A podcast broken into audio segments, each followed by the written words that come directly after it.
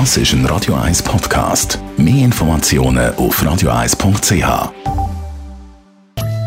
In Vino Veritas mit dem Radio 1 Wie-Experte. Unterstützt von Globus Delicatessa.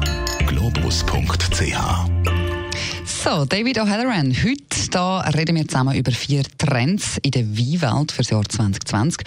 Und der erste, hast du gesagt, ist Rosé.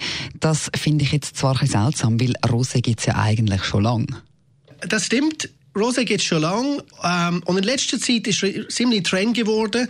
Rosé-Produzenten haben gemerkt, dass sie einfach bis äh, zum Beispiel bis September ihre Markt äh, vollendet haben. Auch wir in der Weinbranche haben immer gesagt, bis Ende September müssten wir alle alte äh, Bestände ausverkauft haben. Und was sie jetzt geschafft haben, ist, dass sie auch im Winterzeit einen Erfolg haben mit dem Produkt. Und das werden wir auch mehr und mehr in nächster Zeit sehen. In den Skigebiet vor allem. Rosé ist nicht nur ein Sommerprodukt, sondern auch ein Ganzjahresprodukt. Bei trendigen äh, kulturellen Anlässen würden wir mehr und mehr Rosé sehen im Winter. Also ich bin noch nie auf die Idee gekommen, im Winter Rosé zu trinken. Vielleicht kommt das jetzt. Wir sehen es mehr, mehr auch auf Instagram, wenn man das anschaut, zum Beispiel äh, Chateau Miraval oder Whispering Angel. Sie machen tolle Bilder und es ist vor allem in den Skigebiet. Und die Bilder sehen so schön aus und eigentlich ein Glas Rosé im Winter, why not? Also ich finde es gute Sache. Das stimmt, das stimmt. Muss ich also mal ausprobieren. So, ein zweiter Trend fürs Jahr 2020 ist, dass es... Ähm bisschen zurückgehen mit dem Alkoholkonsum. Da gibt es so No- or Low-Alkohol-Drinks. Um was genau. geht's da? Ja, es gibt einen klaren Trend zu weniger Alkoholkonsum. Also die kommende Generation, wie Generation Z oder auch die Millennials, trinken weniger. Und was ich finde auch sehr positiv, ist auch viel breiter akzeptiert, wenn man keinen Alkohol trinken möchte, wenn man im Ausgang ist. Und entsprechend wächst auch das Angebot von, an Drinks mit weniger Alkohol oder gar keinen Alkohol. Zum Beispiel, also man sagt das auf Neudeutsch, No and Low. Und so, während die Auswahl an alkoholfreien Getränken früher auf Wasser und Softdrinks beschränkt war, gibt es heute einen großen Auswahl an Produkten mit viel Komplexität und Geschmack. Und ohne Alkohol. Und jeden Tag kommt neue Produkte auf den Markt, also alkoholfreie Gins, alkoholfreie Whiskys, Rums. Und die sind von Bekannten, vielleicht Unbekannten. Also einer der Bekannten zur Zeit ist Seedlip, aber es gibt neue Produkte, die in nächster Zeit lanciert wird. Catholic Soul, Strike, Kombucha etc. Also es heißt auch viel Produkte mit keinem Alkohol, aber mit viel Geschmack. Okay, das finde ich noch spannend. Gin genau. ohne Alkohol, genau. großartig. Gut. Wir kommen zum dritten Trend. Ähm, weniger Opulenz, mehr Finesse. Auf was ist das bezogen?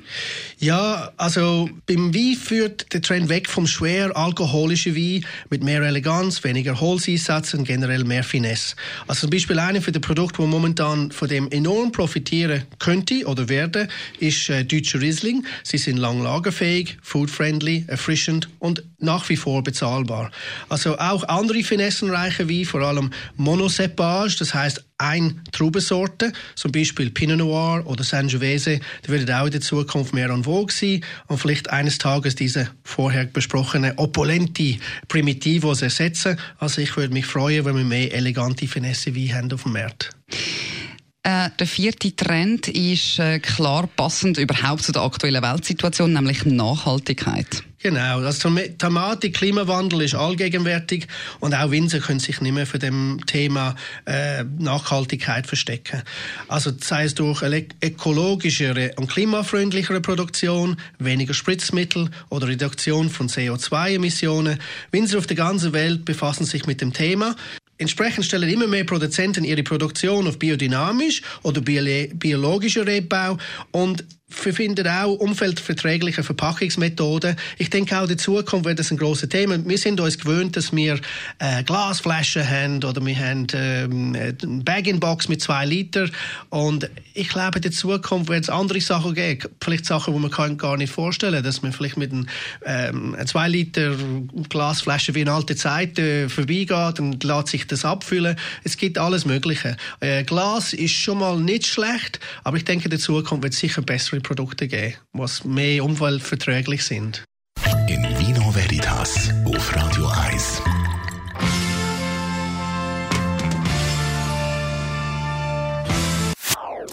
Das ist ein Radio 1 Podcast. Mehr Informationen auf radio1.ch.